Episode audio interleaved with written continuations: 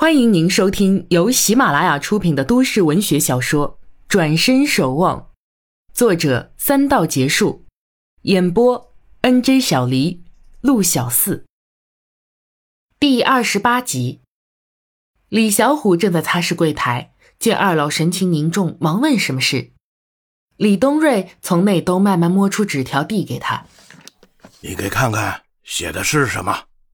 哼爸，您又不是不认字儿。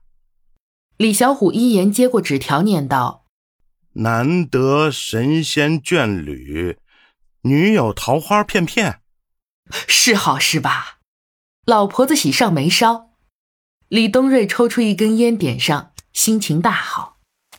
哟，阿爸阿妈来啦！李小虎的老婆进门来，刚才啊，老师说东东的手抄报画的很好，可以参加区里的比赛嘞，让他在设计创新上再下点功夫。我都不懂什么叫设计创新，是不是要找个人指导指导啊？让他自由发挥多好，画的好不好都是别人说了算，其实参不参加比赛都没关系，还多个压力。那不能这么说的呀。这也是增强他的心理素质嘛。再说了，参加比赛就是不一样。如果得了奖啊，以后说不定可以加分的哦。东瑞老婆接口道：“哎，还是好好去比吧，让小夏指导他。”李小虎老婆撇撇嘴：“哟，人家大忙人，我可不敢请的哦。我去跟他说。”东瑞老婆有点赌气。他看不惯媳妇儿对女儿冷眼，儿媳妇听出婆婆话里的意思，暗暗哼了一声，绕开李小虎走进货柜，拿块布擦起来。李东瑞无话可讲，就背着手出去。老婆子朝儿子说了句“好好看店”，便紧随老头而去。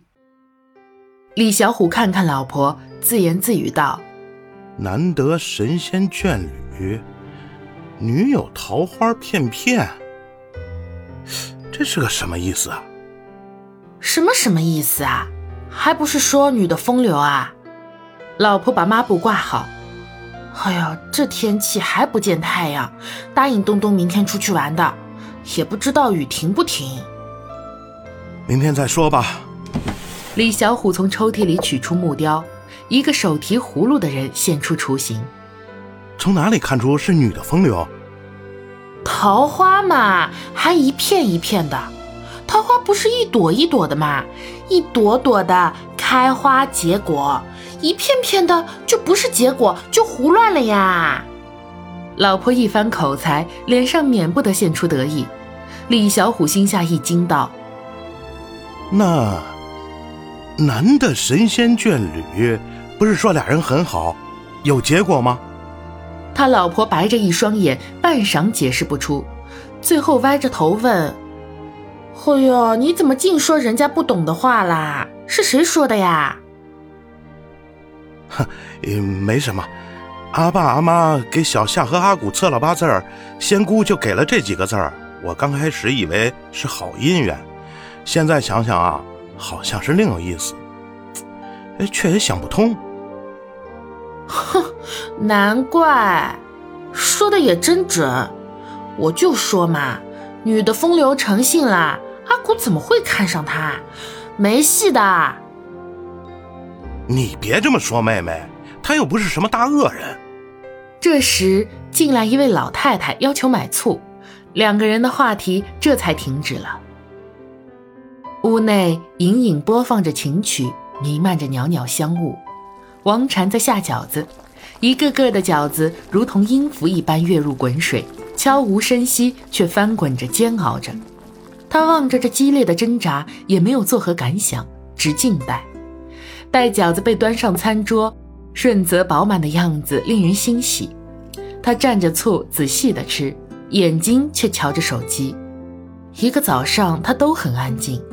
其实他不是想找谁聊什么，而是想有个对象。知道那人在干什么，可是不知谁才是那个对象。这样的烦恼在他身上还真少见。他甚至怀疑自己寂寞了。吃完饺子，他扶着手机，使劲感觉自己设法找出原因。无意中打开短信收件箱，他猛惊出一脸的汗。收件箱中满满尽是陈谷的信息，之前他竟然一条都没删。他饶有兴致地看完每一条，回想当时的情景，不禁笑了。半晌，他自语道：“原来，跟他才认识三天啊。”耳畔的曲子是忆故人，他呆坐默想，心中发酸。想到要决定去不去跟文远见面，很累人的事，但又不得不面对这事儿。或许，自己今天的态度就是最终的结果，对文远和自己都是解脱。走出去，才能呼吸到新鲜空气。这天，王禅无心弹奏，也无心看书，突然下了个决定，出去走走。于是披上外套，打了把伞出门。蒙蒙细雨缠绵了一个早上，仍然不歇。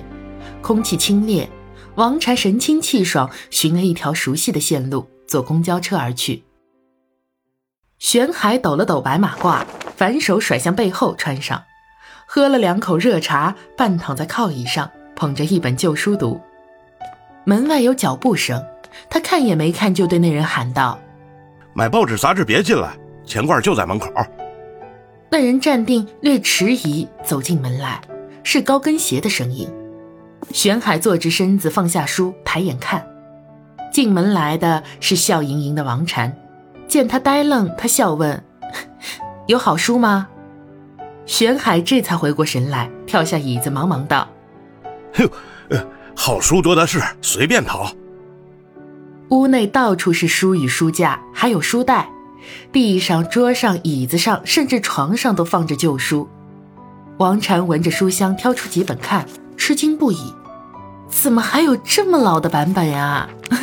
你可真有本事！”哈哈哈，我不偷不抢，不诓不骗，好多都是从垃圾堆里捡来的。确实都是好书。环顾四周，家具甚是简单，一桌四椅。墙角砌有一个小灶台，只几瓶酱醋酒油等调味品。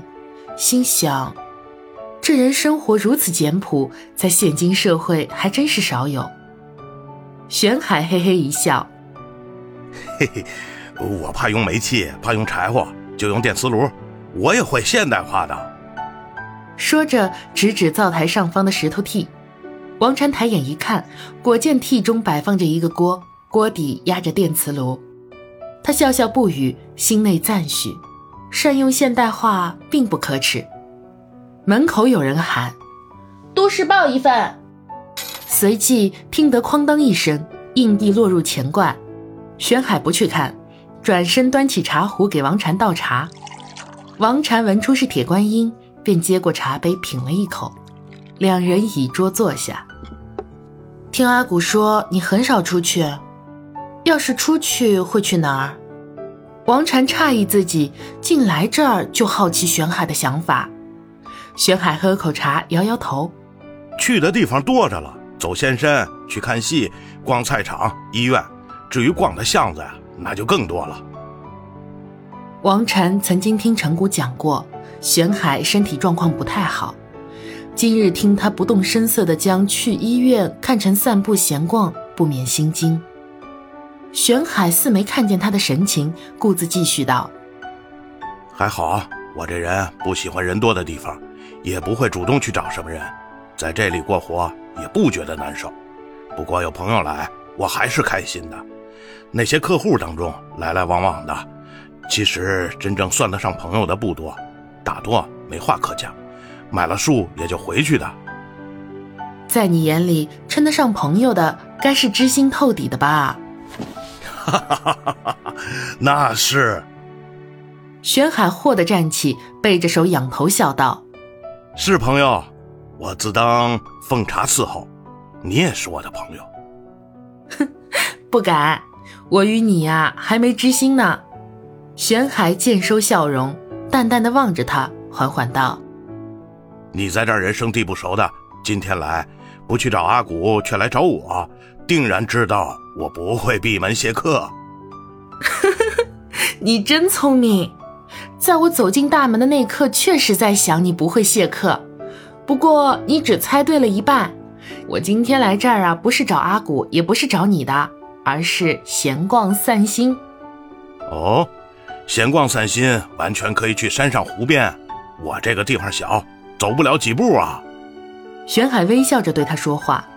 王禅摇头道：“不然，书中自有闲逛处，何况这么多的好书。我今天无心细看哪本书，但看着他们历经变故，聚拢一屋。”人站在一旁就觉得舒畅感动，何况门口那条回头巷，虽然谈不上人迹罕至，跟外头比起来啊，已是散心的好去处。